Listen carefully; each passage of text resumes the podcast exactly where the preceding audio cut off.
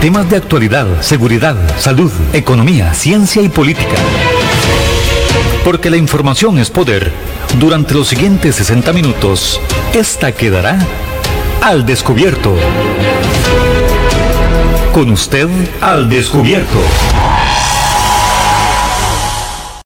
Muy buenos días a todas las personas que sintonizan su radio actual 107.1 del FM.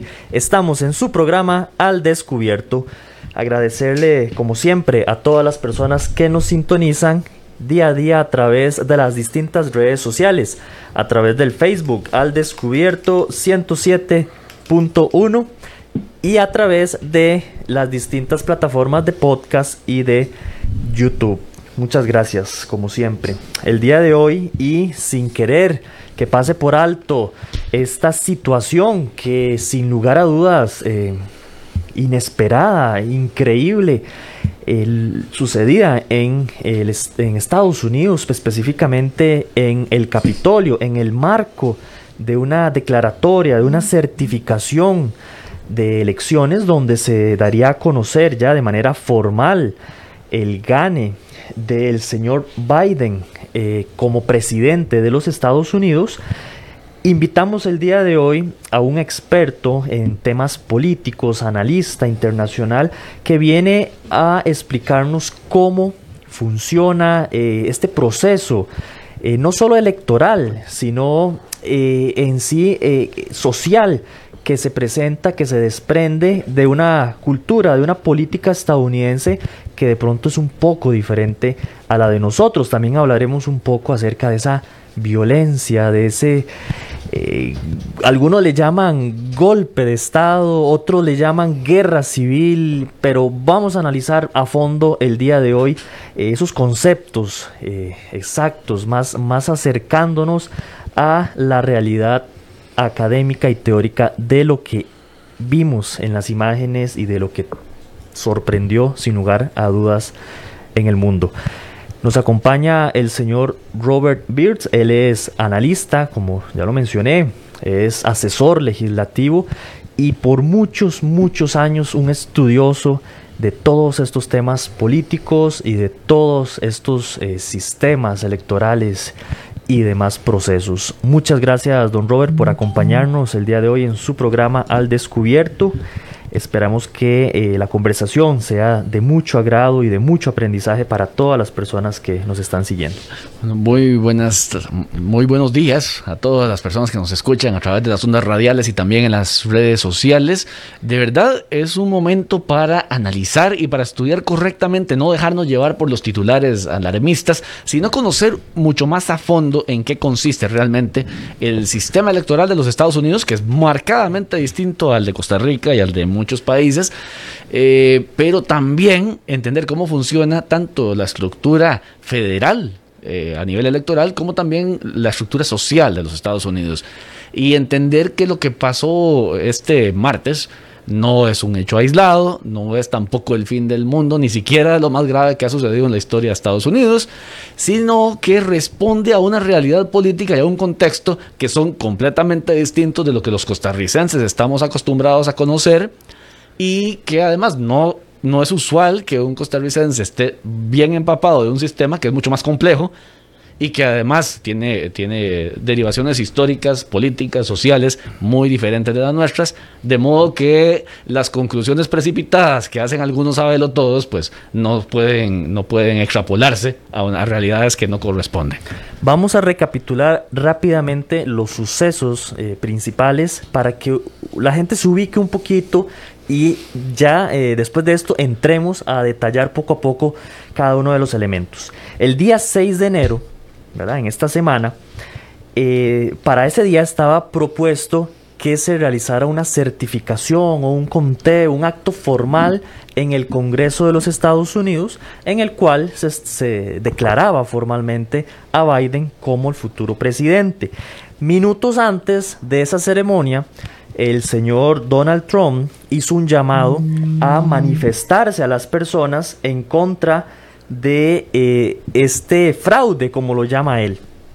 En el momento de realizarse este acto ceremonial, muchos manifestantes se acercaron a las afueras del Capitolio y estando ahí, eh, bueno, iniciaron una serie de actos violentos y demás, todo lo que vimos en las imágenes, ingresaron, uh, hubieron personas muertas, una persona falleció, una mujer falleció dentro del Capitolio, otras cuatro personas eh, fallecieron también en las afueras, Posteriormente se dice eh, extraoficialmente que dos, tres horas después, este, el señor Donald Trump eh, sale a través de una red social indicando que eh, o llamando a la calma a las personas para que se fueran de manera pacífica a sus hogares. Ahora, en torno a este suceso o a esta serie de hechos, podemos analizar muchas cosas, desde ¿Cómo funciona eh, específicamente el sistema eh, electoral en el que se enmarca esta ceremonia, que es muy diferente al proceso que se realiza aquí en Costa Rica?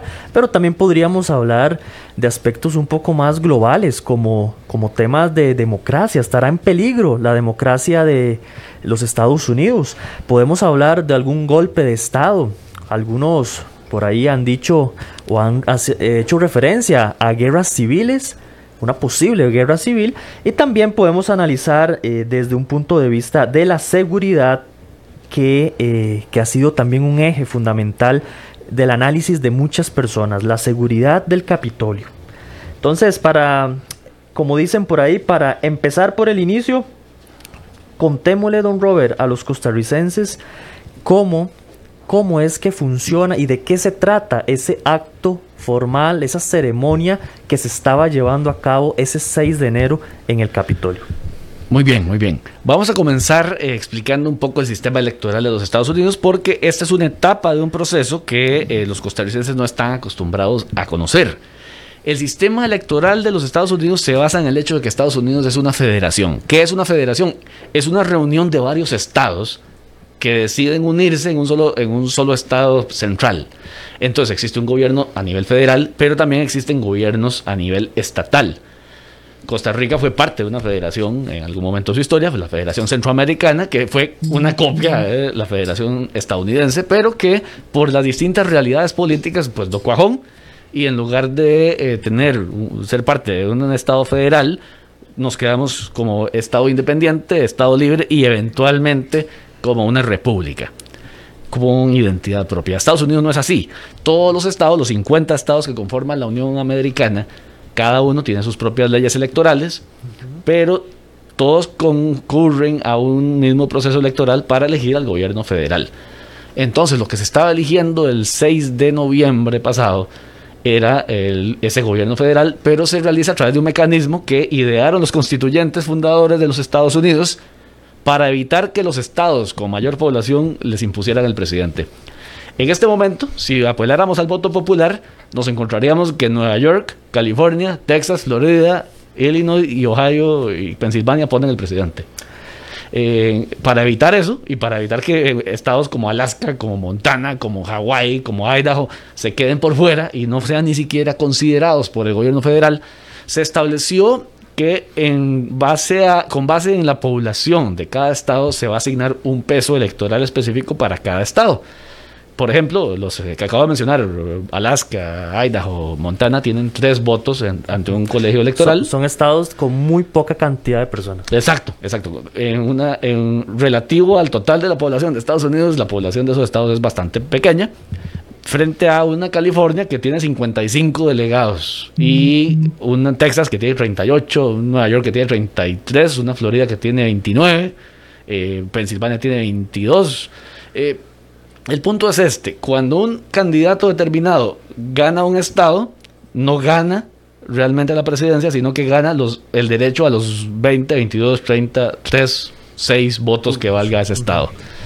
Y la suma de esos estados la suma de esos votos que va adquiriendo le permite, le permite eh, llegar a, una segunda parte de la elección que es el colegio electoral. El colegio electoral tiene 538 eh, eh, integrantes. Esos son lo que se llaman electores. Estos electores son los que realmente eligen al presidente. Entonces, los 33 votos de Nueva York, los 29 de Florida, los 3 de Idaho, los 3 de Wyoming, los 10 de Minnesota, todos se reúnen y eligen realmente al presidente entre los candidatos que quedaron electos. Ahora bien, si Donald Trump gana el estado de Ohio, los electores de Ohio tienen el compromiso moral e inclusive legal de votar por Donald Trump. Los 55 de California van a votar por Joe Biden y el ganador del estado tiene derecho a esos votos. Se ha dado muy pocas veces que algún elector específico se salga del canasto, pero a veces eh, eso tiene consecuencias legales para el elector, entonces no, no, ocurre. Entonces veamos, el voto popular en cada estado elige delegados y esos delegados votan por el partido del, presidente que ganó en el estado específico en una segunda elección que se realiza puerta cerrada en el colegio electoral con 538 electores y ellos son los que ponen al presidente. ¿Qué era lo que iba a pasar el 6 de enero? El 6 de enero, el Congreso, el Senado y el Congreso de Estados Unidos tiene dos cámaras, recordemos que es una federación, entonces hay una representación por población, que es la Cámara de Representantes, y una representación estatal, que es el Senado, que tiene 100 miembros, dos senadores por estado, independientemente de la población.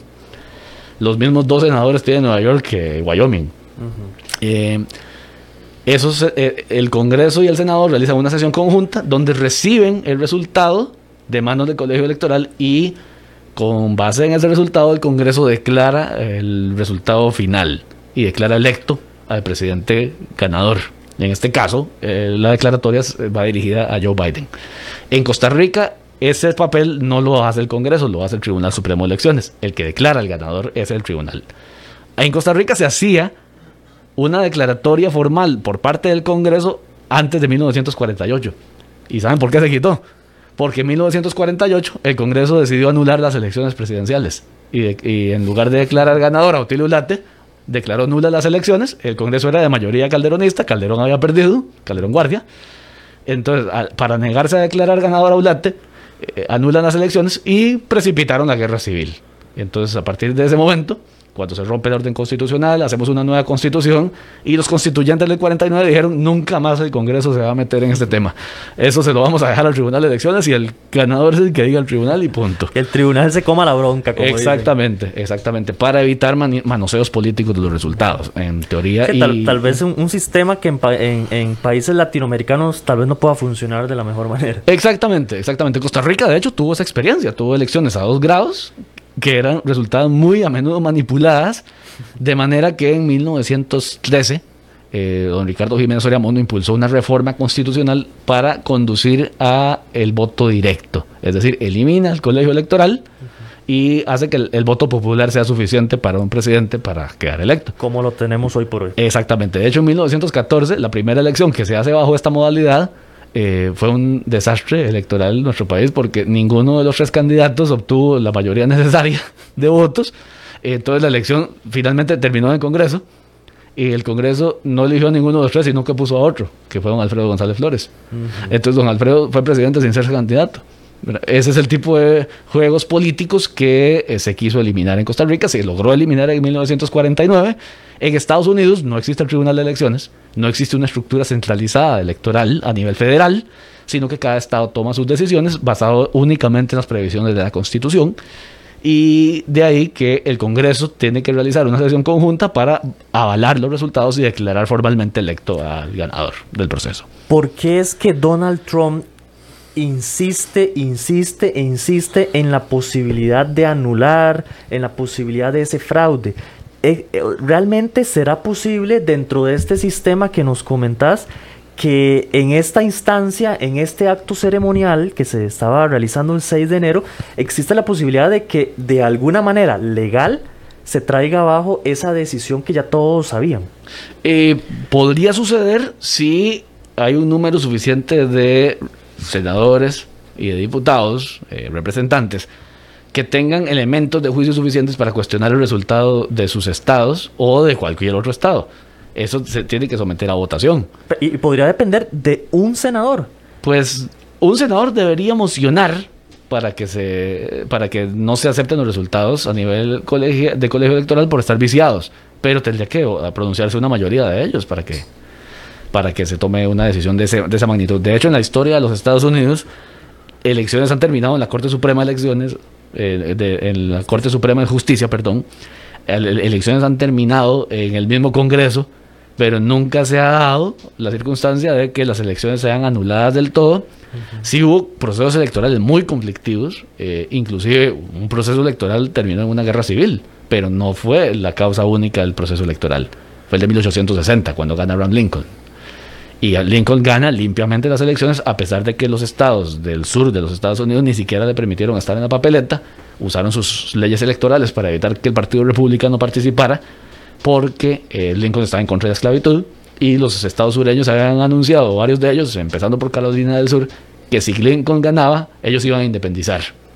Lincoln gana, y ellos se independizan, se declaran independientes, y Lincoln los declara rebeldes y les echa el ejército encima, y estalla la famosa guerra de secesión, la guerra civil de los Estados Unidos, que dura cuatro años, y es el conflicto más sangriento que ha habido Estados Unidos, más muertos en esa guerra que en, la segun- en las dos guerras mundiales juntas, por parte del bando estadounidense, que eran estadounidenses contra estadounidenses en el fondo. Eh, pero eso hay que comprenderlo, yo lo traigo a colación precisamente para entender la gravedad que ha revestido este tipo de actos en otros momentos y para que también nos hagamos una idea de la proporción de este de este eh, de esta explosión, de este tricky track que estalló el martes versus lo que realmente fue una guerra civil en los Estados Unidos, Una- un conflicto, el- tal vez el mayor conflicto del siglo XIX, casi que en cualquier país del mundo, con excepción de las guerras napoleónicas pero, eh, pero no nada en la proporción de, de- de considerar que lo del martes fue un intento de golpe de Estado cuando ni siquiera se trató de personalidades o de instrumentos o de instituciones del Estado. Como en, nuestros, en nuestro contexto latinoamericano estamos acostumbrados a que los ejércitos sean los que den los golpes de Estado o las guerrillas. Estados Unidos no conoce de ese tipo de circunstancias políticas, nunca las ha atravesado, pero eso no quiere decir que el sistema de los Estados Unidos haya sido un sistema exento de violencia, exen- exento de manipulaciones. Se ha hablado cuestionamientos serios de procesos electorales en los Estados Unidos eh, y eso me lleva a otro tema. El tema de la polarización política. Estados Unidos no es que Trump polarizó a Estados Unidos. Eso es una falsedad. El sistema político de Estados Unidos ha estado polarizado desde, Desde la- siempre. desde siempre, desde la fundación de los Estados Unidos. Claro. Eh, una guerra civil, la, la- acabamos de mencionar, por el tema, el tema de los derechos de los estados versus el Estado federal, también por el tema de la esclavitud. Eh, hubo, hubo conflictos serios entre, entre los distintos estados. Eh, Mantener un país tan grande, unificado, no es fácil, inclusive teniendo elementos, eh, elementos étnicos, elementos sociales, elementos culturales, elementos económicos en, el tapete. Ha sido sumamente difícil. Re- Recordemos que Estados Unidos tiene el triste récord de, eh, de- de haber sufrido cuatro asesinatos presidenciales. El, el de Lincoln fue el primero, el de, después el de Garfield, el de McKinley y el de Kennedy. Eh, Estamos hablando de un país que ha habido explosiones sociales tremendas, claro. eh, ciudades que han terminado en llamas cuando un líder como Martin Luther King es asesinado en 1968 y más de 100 ciudades incendiadas en los Estados Unidos por manifestaciones populares. En el año 92, cuando asesinan a un, a un camionero negro llamado Rodney King, también estallan unos disturbios tremendos. eh, la gente no se acuerda de estas cosas, porque somos noticias en ese momento, pero no se ve el gran contexto. Vuelve a pasar lo mismo recientemente con este señor Floyd. Más de 100 ciudades incendiadas, tomadas, eh, eh, vandalismo, destrucción de edificios públicos, etcétera. Eh, hace poco hubo un atentado en, en- en Nashville, Tennessee, eh, un coche bomba plantado enfrente de, una, de un edificio público. Eh, son temas que han estado presentes en los Estados Unidos desde siempre. Montones de motivaciones, eh, como les dije, étnicas, económicas, políticas, culturales, regionales Racial. raciales, evidentemente. Entonces, mm, tenemos que ver las cosas en su contexto, no, no, no hacer comentarios desorbitados. Entender un poco de qué se trata el proceso en los Estados Unidos. Por todos estos ejemplos que mencionas, este hecho pareciera que no es tan grave como se ha dimensionado por la mayoría de personas. Pero te pregunto, estos hechos sucedidos el 6 de enero en el Capitolio, ¿violentan, desquebrajan la democracia de Estados Unidos o más bien la fortalecen? Comparado a la historia que nos has mencionado. Bueno, eh, yo creería que si la transición del poder se da de forma institucional, la democracia estadounidense y, las instituciones republicanas estadounidenses han demostrado tener una fortaleza tremenda. Recordemos que están tan bien diseñadas que Estados Unidos nunca ha cambiado de constitución. Nosotros hemos tenido como 15 constituciones, una cosa así. en el, solo en el siglo XIX tuvimos un montón. Eh, cada vez que había un golpe de Estado, una nueva constitución. En el siglo XX tuvimos tres constituciones. Eh, la más longeva es la actual. Desde 1949 acaba de superar en longevidad la de 1871, que en el fondo sigue siendo la que nos rige. Estados Unidos sigue con la misma constitución desde 1787. Las instituciones republicanas de los Estados Unidos eh, se mantienen incólumes. Eh, no es la retórica incendiaria de Donald Trump la que vaya a tambalear una institucionalidad que ya sobrevivió a, dos guerras mundiales, a disturbios raciales, a una guerra civil. Yo creo que la mayor amenaza que Estados Unidos enfrentó fue la que enfrentó a Abraham Lincoln y Lincoln salió airoso y la institucionalidad estadounidense salió airosa y salió muy fortalecida. Más fortalecida. Más fortalecida que nunca porque Lincoln no titubeó en usar sus potestades constitucionales para mantener la unión. Costó sangre, costó muerte, fue un conflicto terrible, pero los estados rebeldes fueron derrotados. Y la institucionalidad estadounidense salió fortalecida. Entonces, no veo por dónde la retórica de Donald Trump una retórica incendiaria. Eh, recordemos que Donald Trump no es un político, Donald Trump está acostumbrado a ser estrella de televisión y, empresario, Y eh, lo que hizo fue como el, gran final de la temporada, eh, un espectáculo callejero, muy poco acostumbrado para el contexto estadounidense, pero no pasa en el fondo de ser eso porque Donald Trump no tiene realmente una fortaleza institucional que le permita, o una fortaleza eh, política que le permita desafiar la institucionalidad de los Estados Unidos. Esto no pasa de ser un berrinche de, eh, un político que no es político, que nunca ha tenido filtros para hablar, siempre ha sido eh, verbo incendiario, siempre ha sido un verbo ácido, le ha servido políticamente en otros momentos, pero Donald Trump se le valoró en su momento más por los resultados que por el verbo. Y ahora es un tema de verbo incendiario. Él mismo luego hace un llamado a decir, mira, esta cosa se me va a salir de las manos. Eh, la prudencia eh, al final es la que campea en la gran mayoría de los oficiales del Estado federal. De manera que eh, Donald Trump ya llega hasta aquí. No, no, no veo por dónde ya él puede hacer un movimiento de masas destinado a quebrar el sistema estadounidense. Y el sistema estadounidense ha soportado pruebas más grandes.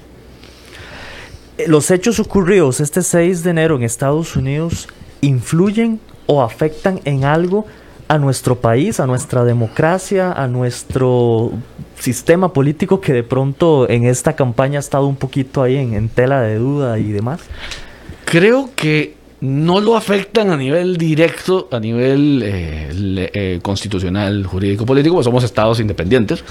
Sin embargo, genera un precedente bastante fregado socialmente influye en la gente eh, las manifestaciones. Más de lo que uno cree. Porque mucha gente se queda únicamente con la imagen que vio, no conoce el contexto, no analiza. No, conoce la historia. Exacto. Y además hay un montón de sabelo todos tratando de interpretarlo muy a la ligera y muy con intereses políticos, dentro y fuera de los Estados Unidos. Recordemos que en Estados Unidos los medios de comunicación tienen partido, tienen tendencia política y no la esconden. Aquí en Costa Rica estamos acostumbrados a que la mayoría de los medios de comunicación son apóstoles de la neutralidad política, de los dientes para afuera, porque tienen sus intereses. En Estados Unidos también tienen los intereses y son humanos, son políticos, pero no los esconden. No disimulan. No disimulan. Uno sabe que CNN es completamente pro-demócrata y que Fox News probablemente es pro-republicano. Eh, y dentro de los partidos hay tendencias. Y el sistema electoral de los Estados Unidos tiene esa particularidad que potencia el bipartidismo. Y entonces las grandes, eh, los grandes conflictos se canalizan únicamente a través de dos partidos y entonces esos dos partidos abarcan segmentos muy grandes. Por eso hablaba yo de que la, la política estadounidense siempre ha estado polarizada. Eh, usted puede ser un, neonazi y, si no está, si no encuentra espacio dentro del Partido Republicano, dentro del Partido Demócrata, usted no va para ningún lado políticamente en los Estados Unidos. Entonces, esos partidos abarcan todo tipo de espectro. Estados Unidos es un país muy pluralista en su pensamiento político, pero en su, en su conducta electoral y política está matizado completamente por ese bipartidismo muy marcado. Entonces, eh, a nivel de nuestra sociedad, nosotros salimos de un bipartidismo marcado como el de los Estados Unidos a un multipartidismo más en el modelo europeo, pero con un sistema presidencial presidencialista, no parlamentario. Entonces eso genera otro tipo de funcionamiento. No es el único país del mundo que es así. Costa Rica y Francia tienen un sistema semipresidencialista. De, eh, de manera que eh, no debemos estar extrañados de que la atomización política que se ha dado en Costa Rica eh, legitime, se legitime de alguna manera algún discurso incendiario, violento, eh, con lo que pasa en los Estados Unidos. Y cuando hablo de un discurso incendiario violento, no me refiero únicamente a Donald Trump. Recuerden que los, los demócratas vienen cuestionando los resultados electorales desde años. Eh, cuando, fue lo de... Siempre. sí, siempre. Cuando fue lo de Gore y Bush en el año 2000, eh, las elecciones terminaron en la Corte Suprema de los Estados Unidos y Florida decidió la elección por 537 votos de diferencia y los demócratas brincaron, lloraron, patalearon, hicieron de todo, pero no pudieron revertir el resultado. En el año 2016, no nos vayamos tan, lejos, tan lejos, no nos vayamos tan atrás. Del año 2016, cuando todos esperaban una fácil victoria de Hillary Clinton y el electo resulta ser Donald Trump, los demócratas pasan los siguientes tres años alegando que Rusia le hackeó las elecciones eh, tratando de, derribar a Donald Trump, le abrieron un proceso de impeachment que fue un fracaso estrepitoso porque en realidad no había un elemento sustancial que permitiera la destitución de Donald Trump como presidente de los Estados Unidos, pero se pasaron tres años atacando el sistema electoral. Por eso me parece tan particular que los demócratas de pronto se volvieron los líderes del sistema y ahora es porque ganaron. Con las mismas reglas que Trump ganó en el 2016, gana Joe Biden en el 2020. Entonces, es mucha retórica muy irresponsable, hay que decirlo, muy irresponsable políticamente, pero el problema es que los, los demócratas históricamente se han caracterizado por esa irresponsabilidad. Recuerda que fue el Partido Demócrata, que ahora, curiosamente, es el partido que reivindica las minorías, pero en 1860 era el partido de esclavitud. y, es el partido que provoca la secesión de los estados del sur y que obliga a Lincoln, que es el primer presidente republicano, a enfrentarlos por la vía armada.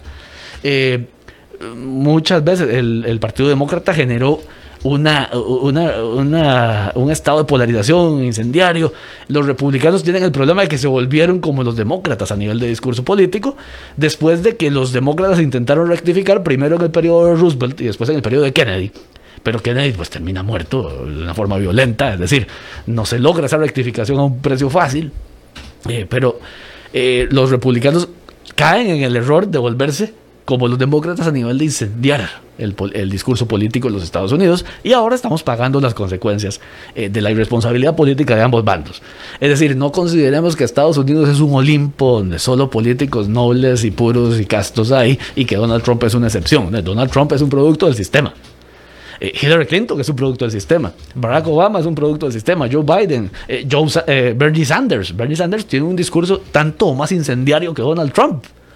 Eh, solamente que el de Donald Trump es políticamente incorrecto porque tiene sus elementos étnicos, sus elementos económicos, sus elementos raciales, mientras que Bernie Sanders es un discurso completamente socialista, estatista, eh, integrador en cuanto a minorías porque eh, trata de reivindicar eso que, es, eso que es mal llamado progresismo y tratar de meterlo en la corriente política de los Estados Unidos, que es una cosa bastante ajena al discurso de Bernie Sanders, por eso Bernie Sanders es, es considerado un radical en los Estados Unidos, aunque el espectro político costarricense probablemente estaría o en Liberación Nacional o en el PAC. con esa ideología. Exacto, con ideología estaría como en Liberación Nacional o en el PAC. Hay un mix.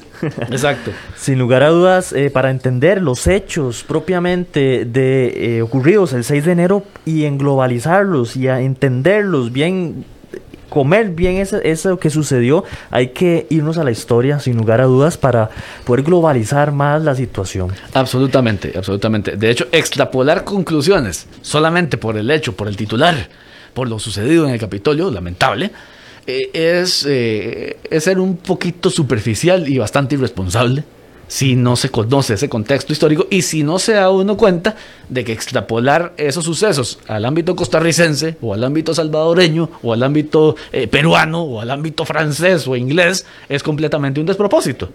Son sistemas políticos completamente distintos que funcionan en sociedades completamente distintas con una historia completamente distinta. Las heridas, los traumas, los golpes sociales que ha sufrido Estados Unidos son completamente otros de los que ha sufrido Costa Rica a través de su historia. Por razones obvias. Eh, eh, los hechos ocurridos ahí los traemos a nuestro contexto y por eso los vemos tan graves, por eso creemos que la democracia está en peligro, que va a haber un golpe de Estado y exageramos a veces las cosas. Exacto, y nos ponemos los anteojos de Tico Y además, eh, por supuesto, no vamos a decir, no vamos a tapar eso con un dedo, hay intereses políticos en, en, exagerar esto y en hacerlas de Nerón, culpar a los cristianos, por ejemplo, o culpar a, los partidos de cierta ideología que nunca los hemos visto en Costa Rica treparse a las paredes de la Asamblea Legislativa, porque aquí solo hemos visto trepados en, en, las paredes de la Asamblea a los sindicalistas o a los diputados del PAC, o, a José María Villalta, encaramado en el mismo gobierno. Exactamente, que actualmente son gobierno, pero que en su momento están guindando de los escobillas de las patrullas y ese tipo de cosas, pero nunca las hemos visto del, del, sector conservador, al que ahora curiosamente se trata de culpar por asociación. Creo que es una, es una actitud bastante irresponsable, muy superficial y muy propia de intereses políticos eh, no muy sanos. Un saludazo para don José Luis Alfaro Soto. Dice, un suceso provocado, provocado por el Tribunal Supremo de Elecciones que permitieron votaciones fáciles de caer en fraude. Tenemos que controlar esto en Costa Rica, que no es muy seguro el proceso. Hay críticas también en, relación a la labor, la función, el espíritu del Tribunal Supremo de Elecciones. También un saludo para Chartreuse Chaté. Los felicito por el invitado y su posición tan neutra, no como en otros programas. René Barbosa, nuestro amigazo René Barbosa. Qué programazo, dice don René.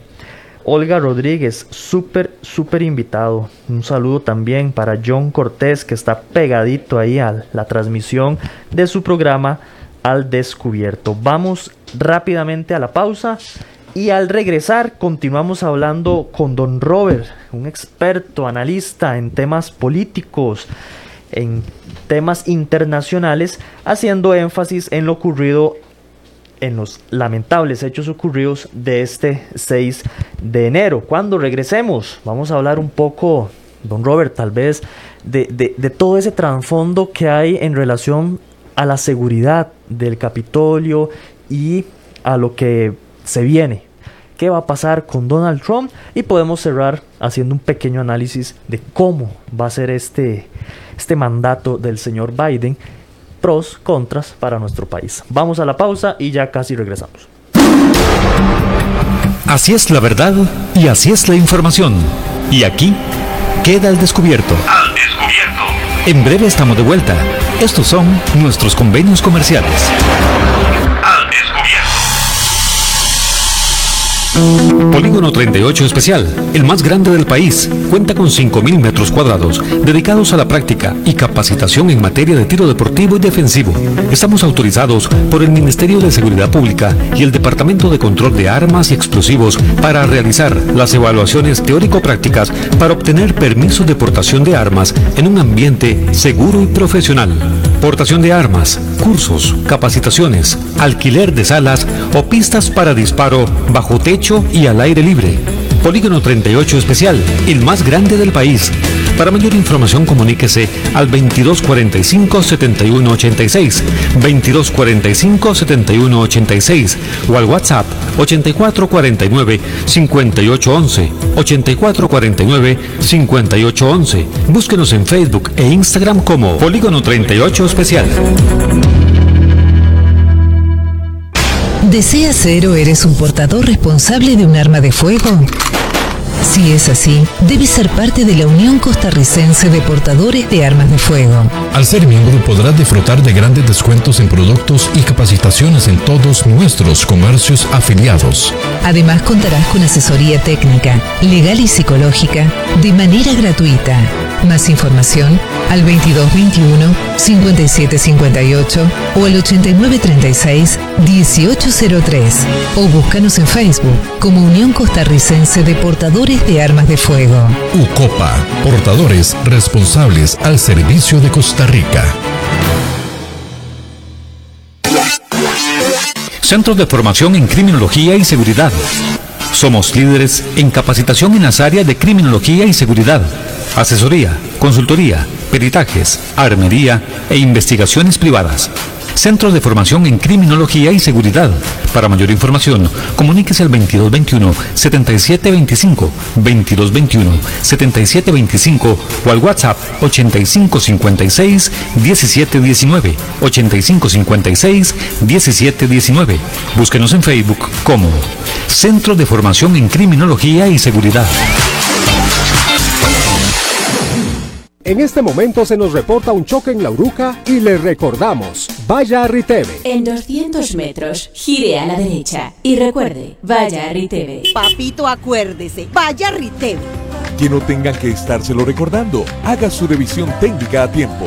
Recuerde que es requisito para el marchamo. Además, ¿para qué exponerse a multas en carretera y aún peor poner en riesgo su vida y la de sus seres queridos? Hoy es un buen día para hacer la revisión. Saque su cita en rtv.co.cr hay más temas que tocar en el espacio de hoy para poder dejar la información al descubierto. Al descubierto.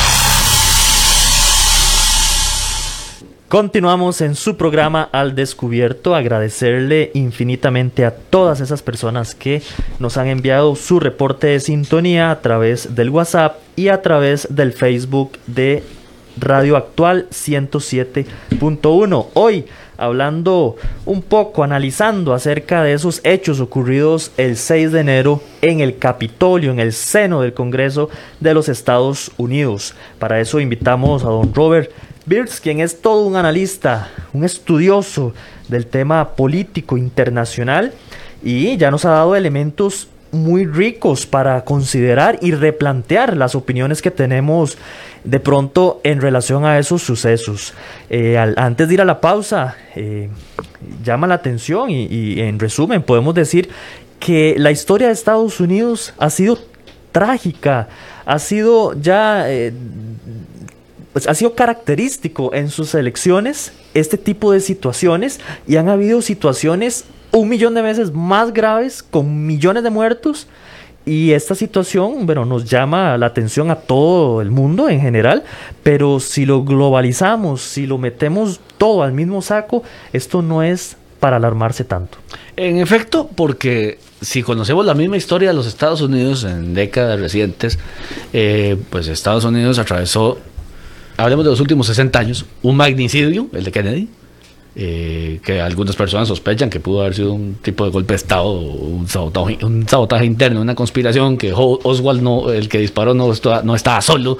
Eh, se ha especulado mucho, el deporte nacional de los Estados Unidos es crear teorías de la conspiración, no es el béisbol, eh, es, la, es, la, teoría de la conspiración. pero Estados Unidos en el año 74 viene la destitución de un presidente, bueno, Nixon se ve obligado a renunciar por un escándalo de corrupción mayúsculo, que es el famoso escándalo Watergate, eh, que es algo muy parecido a lo que pasó aquí con UPAD. Eh, es un caso de espionaje político por medios ilegales en contra de direccionados hacia oponentes. Eh, Nixon termina tan pringado que pierde todo el apoyo en el Congreso y cuando Nixon se da cuenta que el Congreso lo va, lo va a destituir, él, renuncia. Pero prácticamente él adelantó la destitución. hubo atentados contra Ford, hubo atentados contra Reagan, eh, hubo eh, guerras en, el Golfo Pérsico iniciadas por los, la familia Bush. Eh, la elección de Barack Obama fue un evento extraordinario para nuestra historia porque viene, venimos de un contexto de un país que se fue a una guerra civil por la esclavitud. Y, llega un, afroamericano. a la presidencia con una avalancha de votos y también el fenómeno de Trump en el 2016 de alguna manera refleja mucho la, la conformación de la sociedad estadounidense.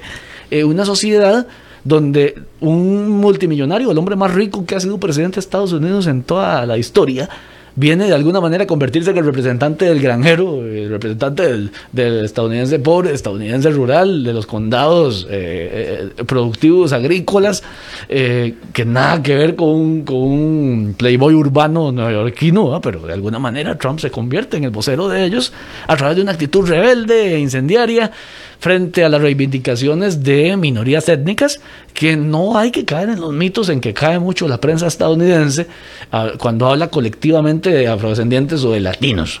El voto latino en Estados Unidos no existe existe el voto de los inmigrantes mexicanos, el voto de los dominicanos, el voto de los cubanos. Eh, los cubanos tienden a votar al Partido Republicano, los mexicanos tienden a votar al Partido Demócrata, pero ese mito de que existe un bloque latino y de que lo único que les importa es el tema migratorio es, es, una falsedad, es, una simplificación excesiva de la política estadounidense. Eh, en realidad nosotros como buenos eh, todos, nos gusta opinar de lo que no sabemos, de lo que no conocemos, entonces llegamos a conclusiones apresuradas y caemos en falacias. Estados Unidos, pues como les mencionaba en el segmento anterior, ha tenido cuatro asesinatos presidenciales, eh, otros cuatro presidentes han fallecido antes de terminar el periodo, ha habido situaciones que la constitución no prevé, digamos, cuando muere el presidente eh, Harrison en 1841, eh, William Henry Harrison, el, su, sucesor es el vicepresidente John Tyler, y John Tyler asume el mando con plenos poderes y existe entonces un grave conflicto a nivel constitucional porque la constitución no decía si el, si el vicepresidente podía asumir con plenos poderes o simplemente era un presidente provisional. Y Joe Tyler, John Tyler prácticamente le toca definir el papel de un vicepresidente ah, cuando... Siendo presidente. Sí, cuando pasa la presidencia por fallecimiento de su antecesor. Eh, Estados Unidos, sin embargo, ha tenido la gran virtud de que casi todas sus eh, conflictos, eh, sus contradicciones políticas las trata de resolver de una forma institucional y de tratar de canalizarlos por ahí. No siempre ha sido posible. Eh, ahorita recordábamos el caso de la revocatoria del gobernador Grace Davis en los años 90 o 2000 y algo, que permitió que Schwarzenegger, Arnold Schwarzenegger, el actor, se convirtiera en gobernador de California.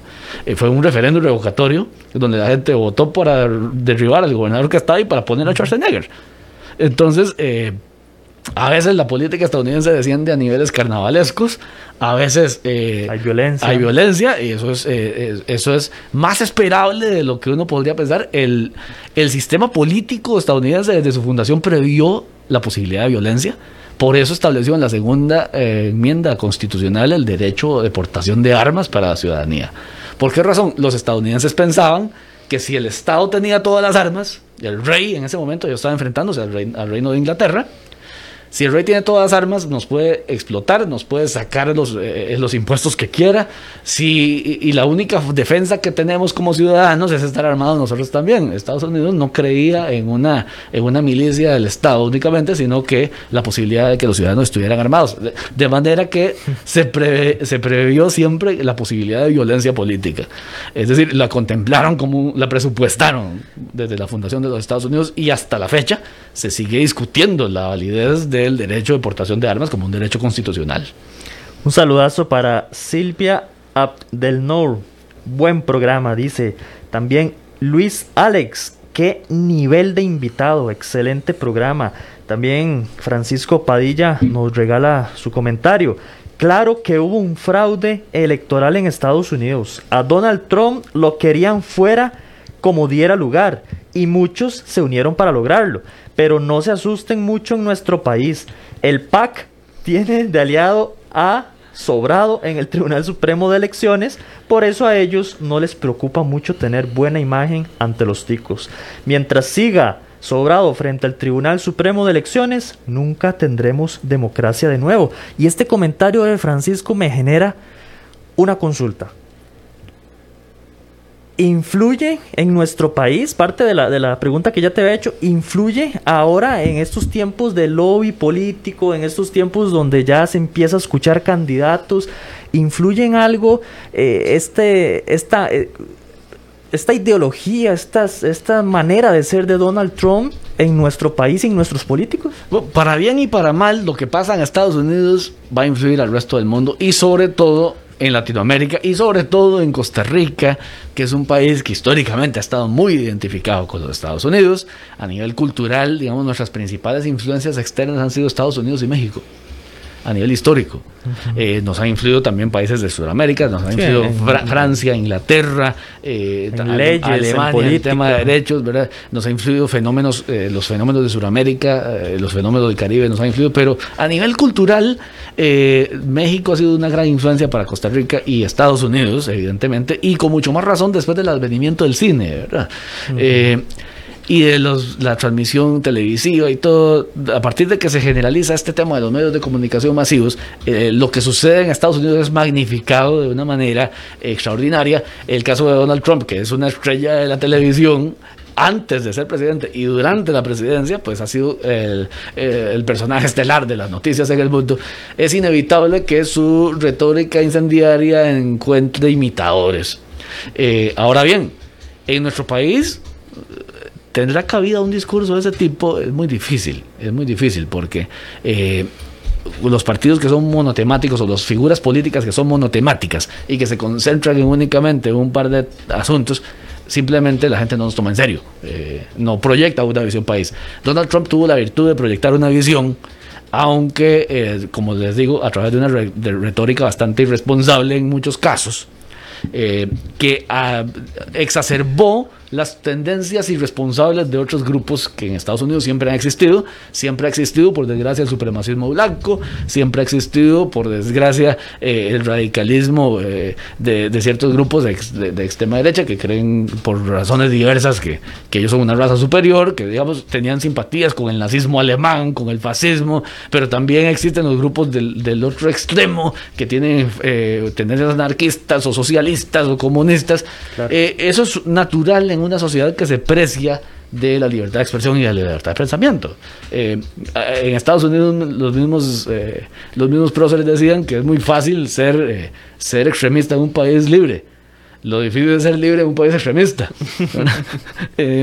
también decía, y a propósito de que mencionábamos la guerra civil, le atribuyen al general Grant, el vencedor de la guerra civil al frente de las tropas de la Unión, un dicho. Es decir, los primeros reportes siempre están equivocados.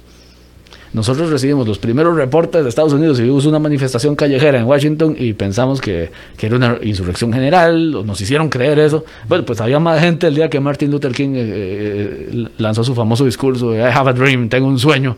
Y ese sueño, pues le valió el, el premio Nobel de la Paz, pero también le valió una bala asesina. Es decir, eh, no, no todas las personas vamos a tener unanimidad política y algunas personas la expresarán de una forma ilegal, eh, irresponsable, violenta, asesina, pero la mayoría de nosotros tenemos que buscar formas institucionales. Y aquí vuelvo a caer sobre el comentario del, del, caballero. En Costa Rica, las instituciones electorales eh, surgieron, ¿por qué? Porque antes de ellas se derramó sangre, hubo violencia.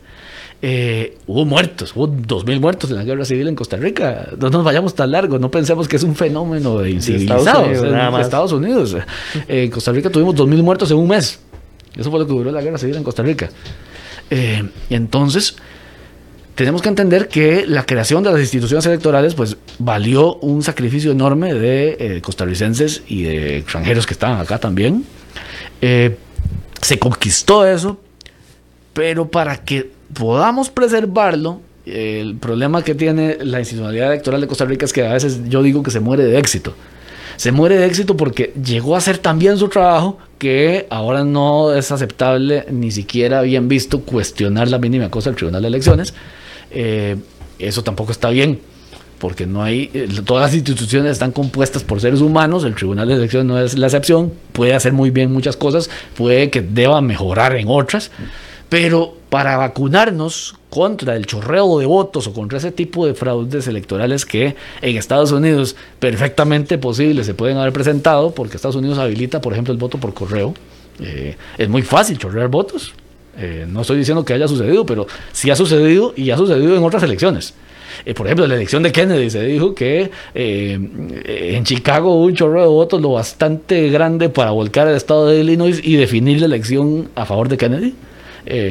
Recordemos que Kennedy y Nixon, la, diferencia en el voto popular fue estrechísima, fueron menos de 117 mil votos.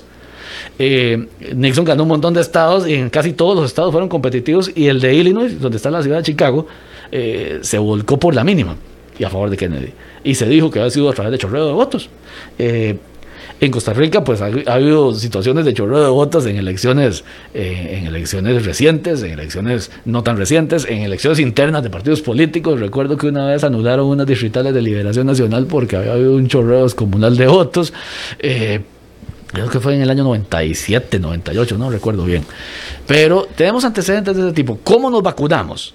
Nos vacunamos organizándonos patrióticamente como ciudadanía para ir a cuidar nosotros los votos, porque la mayoría de las travesuras no se hacen cuando los votos, las dudas ya están en el Tribunal de Elecciones. La mayoría de las travesuras las hacen en las mesas. Desde antes. Desde antes.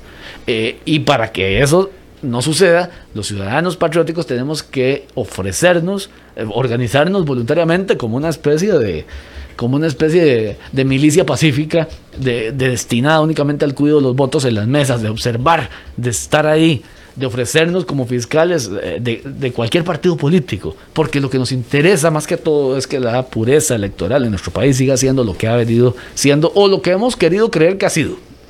Es muy importante que la credibilidad de las instituciones electorales en nuestro país se preserve y eso pasa tanto por las actitudes de sus jerarcas como por las actitudes de nosotros como ciudadanos. Necesitamos estar cuidando los votos. Necesitamos estar presentes. No podemos esperar que el Tribunal de Elecciones mande al, asesor pagado eh, para que, ah, le pagaron para que cuidara los votos ese día. Pues una persona en esas condiciones, ¿qué compromiso tiene con la democracia? ¿Qué compromiso tiene con el resultado? ¿Qué compromiso tiene con, con, eh, con el con el sistema republicano en sí mismo. Ahora nos estamos dando cuenta de que tenemos que comprometernos. Bueno, pues demos el paso adelante para que no pasen en Costa Rica cosas como las que se dice que pasaron en Estados Unidos y como las que nos han pasado otras veces. No hay que ser ignorantes de nuestra propia historia ni de la de los Estados Unidos. Don Robert, nos quedan dos minutos de programa y yo quisiera, de entre todos los comentarios y consultas, cerrar con la siguiente de don Rogelio Ramírez Cartín, quien admiro mucho y, le envío un cordial saludo. Dice, tengo por sentado que el pecado original de la democracia es el financiamiento privado de la política. Ya traigámoslo un poco, ¿verdad? A nuestro país, a nuestro contexto. ¿Qué tan similar es ese fenómeno pernicioso del financiamiento político en Estados Unidos y cómo afecta a la población? Bueno, Estados Unidos eh, es un sistema eh, republicano muy liberal en el sentido de que eh, privilegia mucho la iniciativa privada y eso no está mal. El tema es cuando se utilizan esos mecanismos como compra de favores políticos. Y yo creo que esa es la inquietud que tenemos en todas partes. Ahora bien, los partidos políticos y las tendencias políticas tienen que cumplir ciertos requisitos legales para que sean susceptibles de recoger donaciones o de recibir una contribución del Estado. En Estados Unidos, a diferencia de Costa Rica, la contribución es optativa. Es decir, una tendencia o un partido puede elegir entre recibir solo financiamiento privado o recibir una cuota de financiamiento público. Eh, lo que pasa es que en Estados Unidos existe la creencia de que si yo soy demócrata no tengo por qué financiar al Partido Republicano. Entonces, eh, en ejercicio de mis derechos individuales, yo me niego rotundamente a permitir que mis dólares de mis impuestos vayan al partido que yo, eh, que yo me opongo. Es un tema de, identidad y de derecho individual que en Estados Unidos es muy fuerte, se respeta mucho. En Costa Rica tendemos a ser más estatistas, a, gustarnos más echar toda la plata en una palangana y que los partidos luego se repartan algo.